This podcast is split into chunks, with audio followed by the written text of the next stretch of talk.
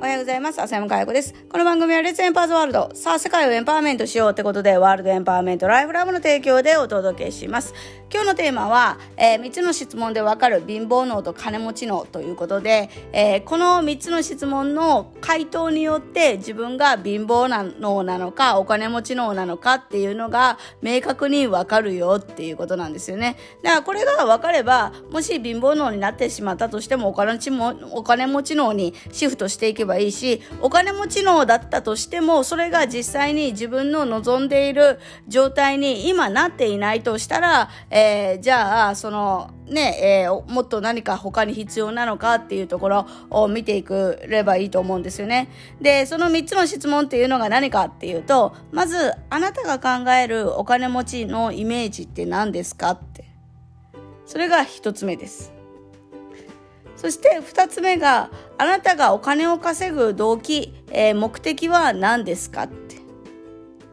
そして3つ目お金を稼ぐ手段は何ですか？この3つです。で、貧乏脳の人たちはこの3つに対してどう答えるのか、お金持ち脳の人たちはどう答えるのかっていうのをちょっと見ていくんですけど、まず貧乏脳の人たちが持っているお金持ちのイメージっていうのは、なんか冷たい、なんか悪いことをしている人、そして才能や、えー、学歴とか運があったから慣れたんだよね、みたいな、そういう人、イメージです。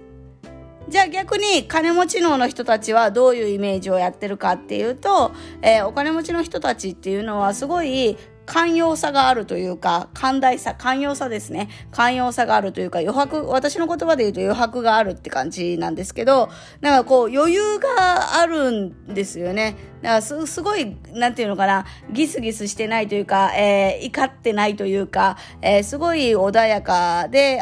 常に安定している、えー、精神状態で寛容さがあるっていうのが、えー、イメージですよね。で、彼らは別に才能とか学歴とか運があったからお金持ちになれたわけではなくって、えー、人がやらないような、え努力であったりとか、で、なんかこう才能とか運を味方につけてるっていうのも一つなのかもしれないけど、多分自分のアイデアとかを形にしていった人たちなんだろうなっていうのは思います。自分が、え世の中がもっと良くなるんだったらこうした方がいいんじゃないっていうのを、えー、並な、人並みならぬ、えー、努力をして、えー、実現していった人。っていう感じですよね。で、じゃあ二つ目は、えー、お金を稼ぐ目的、何のためのお金を稼ぐのって言われた時ですよね。で、貧乏能の人たちは何かっていうと、えー、不安を解消するためとか、生活費を得るためとか、そういう、えー、ところを言ったりするんですよね。で、実際はお金を稼ぎたい、稼ぎたいとお金が欲しい欲しいって思うんだけど、それを言うとなんか汚いって、お金持ちって悪いイメージとか、なんかそういう変な、えー、ね、あのー、思考をしてしまってるので、えー、前に出すとなんかダメだと思って、よ、言語化しない伝えなかったりとかしますよね。だから本当になんかこう、不安とか生活のためとか、えー、そういうのために、えー、お金を稼ぐっていう目的の人。ですよね。じゃあ、金持ち脳の人たちは何かっていうと、やっぱり自自己実現なんですよね。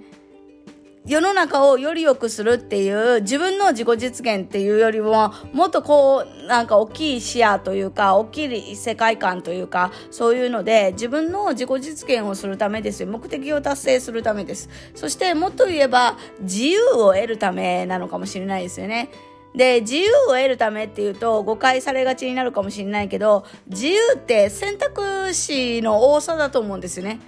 なんかこう、自分が選択できる量が多ければ多いほど自由を得れると思うんですよね。で、やっぱり余裕がない人っていうのは、えー、お金がないと、やっぱりその選択っていうのはできない。じゃあ、いいものを得たくってもお金がないといいものを得れない。だから、そういう意味で不自由という自由があんまりないっていうところなのかもしれませんよね。で、えー、最後ですね、お金を稼ぐ手段としてですよね、な、えー、どうやってお金を稼ぐの？って言われた時に、貧乏能の人たちは時間を売る稼ぎ方ですよね。もっとこう働いて自分がどうやって動くのかみたいな自分が動いてなんかこう、えー、お金を稼ぐみたいな。でそのためには嫌なことにも耐えないとダメだよねみたいな。だから、ま、ももちろん会社員のマインドですよね、えー、時給マインドって言った方が会社員というか時給マインドですね。時給のマインドになってしまってるっていう形。時給のですか、えー、そういうのになってしまってるっていう形ですね。時間を切り売りして労働の対価としてお金をもらうっていう考え方ですよね。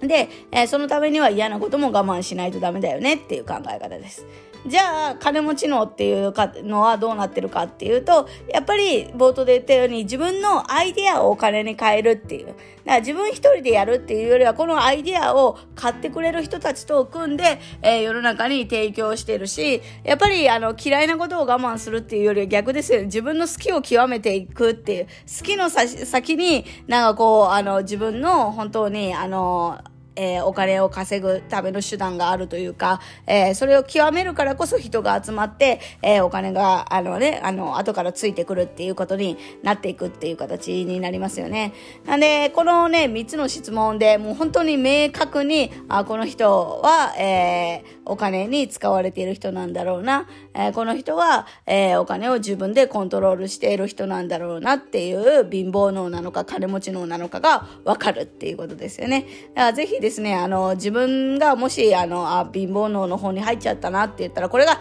貧乏脳がいい悪いっていう話ではなくって、自分がどっちを選択したいかだと思うんですよね。どっちになりたいかっていうのをしっかり選んでですね、もし違う方になりたいのであれば、えー、そっちを徹底的に、あの、実行していくっていうことが非常に大事かなと思ってます。で、そのためにですね、あの、今日は、あの、10時30分からですね、ライブ配信でですね、えー、経済的自立を手に入れる鍵ということでお話ししていきます。やっぱり今、貧乏脳とお金持ち脳っていう話しましたけど、お金を稼げたからって言って経済的自立を得られるかっていうと、全くそれは別の話ですね。お金を稼いでも経済的自立を得られない人なんて山ほどいますから、えー、それを、あのー、どうやったら、何が、えー、必要なのか、えお金じゃないとしたら何が必要なのかっていうのをお伝えしていきますので、ぜひそちらもアクセスしてみてください。えライブ会場はですね、概要要欄に貼っておりますので、そちらからアクセスできます。ということで、今日は3つの質問でわかる貧乏脳と金持ち脳というところでお話ししていきました。